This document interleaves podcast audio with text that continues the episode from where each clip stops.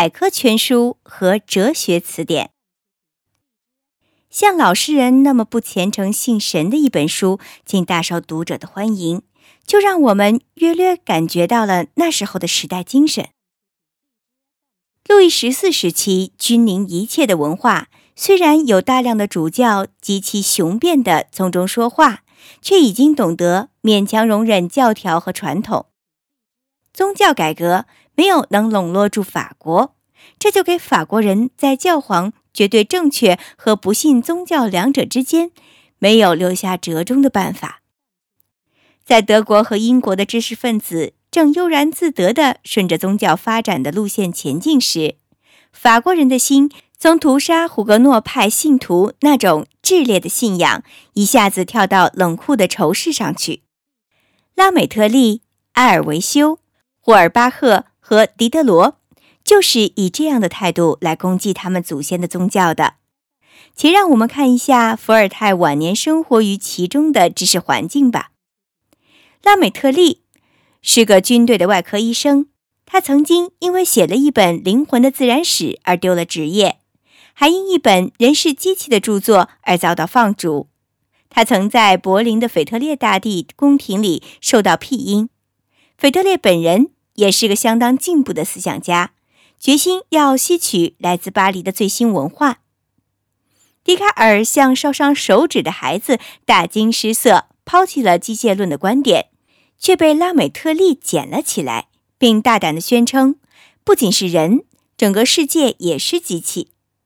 灵魂具有物质，物质具有灵魂，不管它们是什么，它们是相互作用的。相互消长生灭的，其方式令人对他们本质上的相似和互容性不容置疑。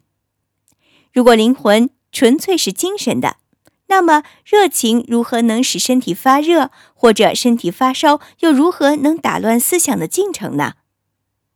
一切有机体都是从一个根本的芽胚，通过有机体与环境的交互作用而演化出来的。动物之所以具有智慧，而植物没有智慧的道理，在于动物走动四处觅食，而植物则是遇到什么才吸收什么。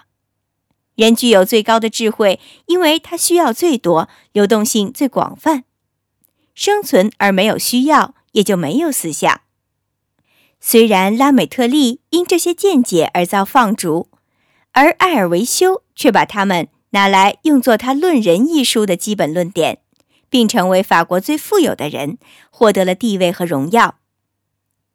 在这本书里，我们得到了无神论伦理学，正如我们在拉美特利那儿得到了无神论形而上学。一切行动都听命于利己主义、自私，甚至英雄也追求着在他看来是与最大的快慰相联系的那种情感，而且。道德也是用小望远镜所瞧见的利己主义。良心并不是神的呼声，而是对警察的恐惧。它是由双亲、师长和书本灌注于我们日渐成长的灵魂之上的禁令戒律之流留在我们内心的沉淀物。道德不应该建立在神学的基础上，而应该建立在社会学的基础上。道德是不断变化着的社会需要。而不是一成不变的启示或教条，道德这才应该决定什么是善。在这批人物中最了不起的角色是德尼·狄德罗，他的思想表现在他自己写的五花八门零星短篇里，也表现在霍尔巴赫男爵的自然的体系中。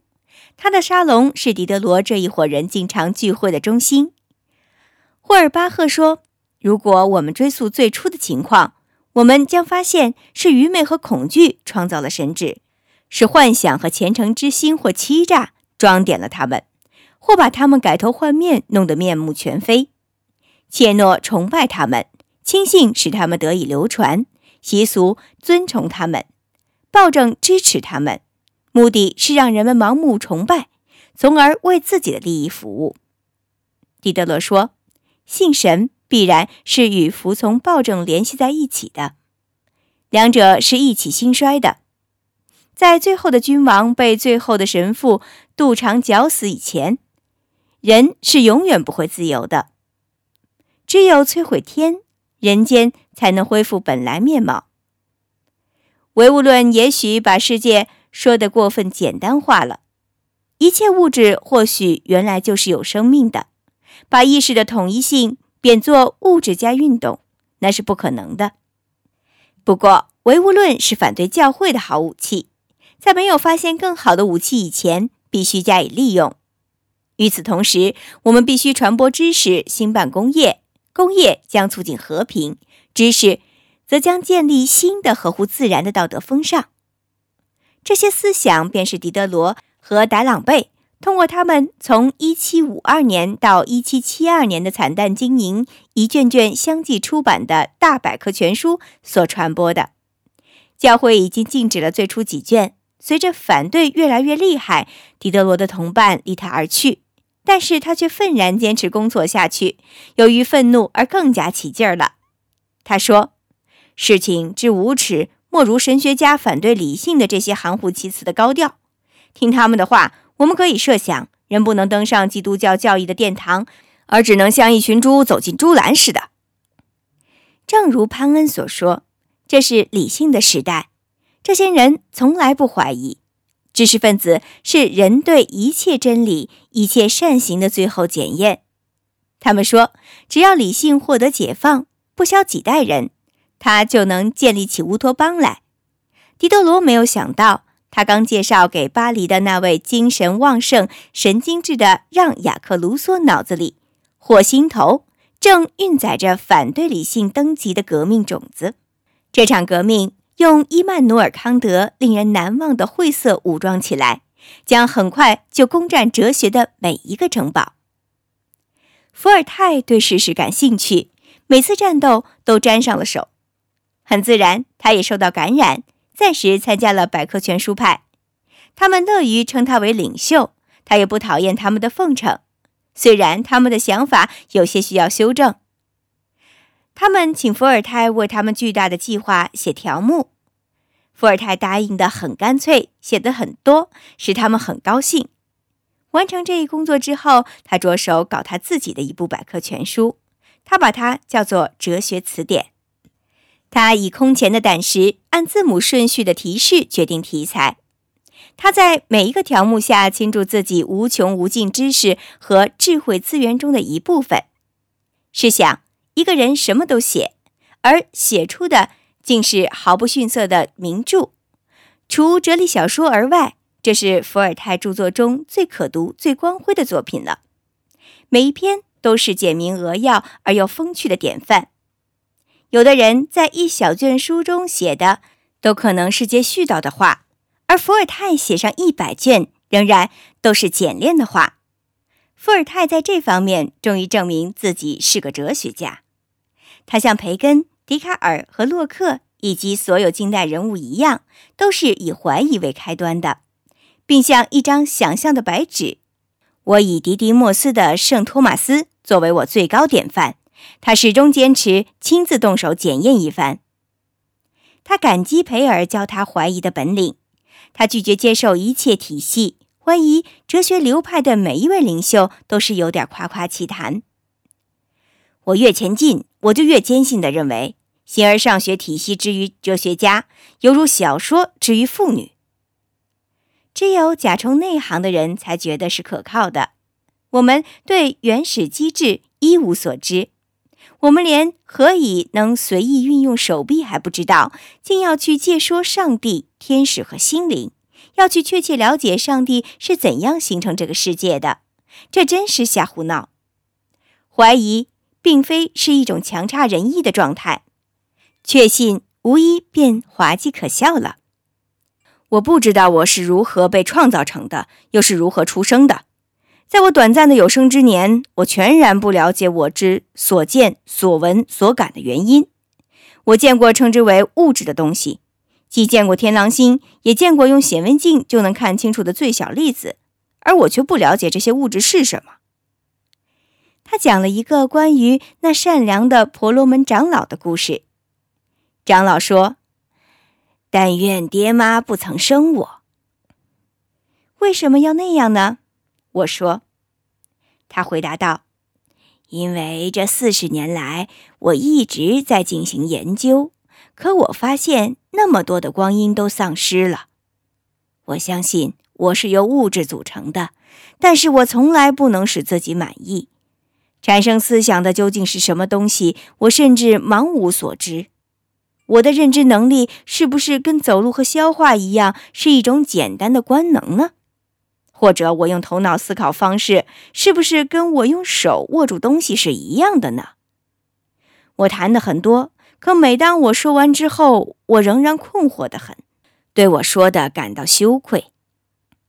同一天，我又跟他的邻居一位老太太聊天，我问她是否曾经因为不了解她的灵魂是怎样形成的而泱泱不快，她甚至连我的问题都不懂得。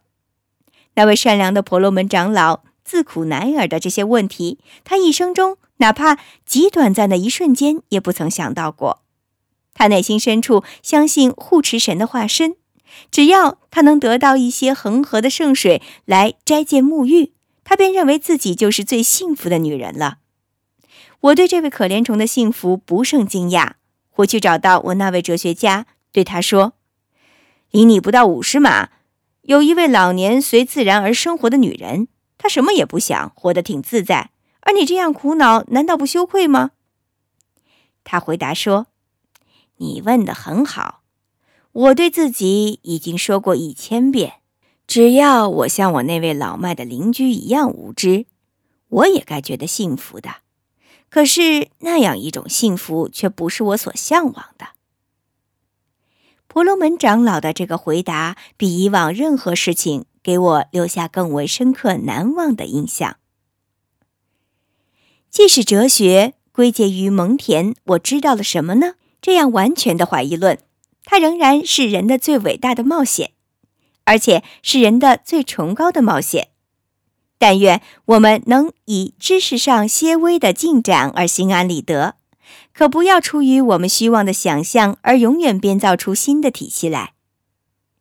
我们千万不要说，让我们首先创立原则，使我们能够用来解释一切事物。我们倒是应该说，让我们对事物做精确的分析，然后虚怀若谷地试着看一看，它是否符合什么原则。出任过长喜大臣、大法官的培根曾经指出过，科学必须遵循的道路。接着，笛卡尔出世了。他干的正好和他原来应该干的南辕北辙。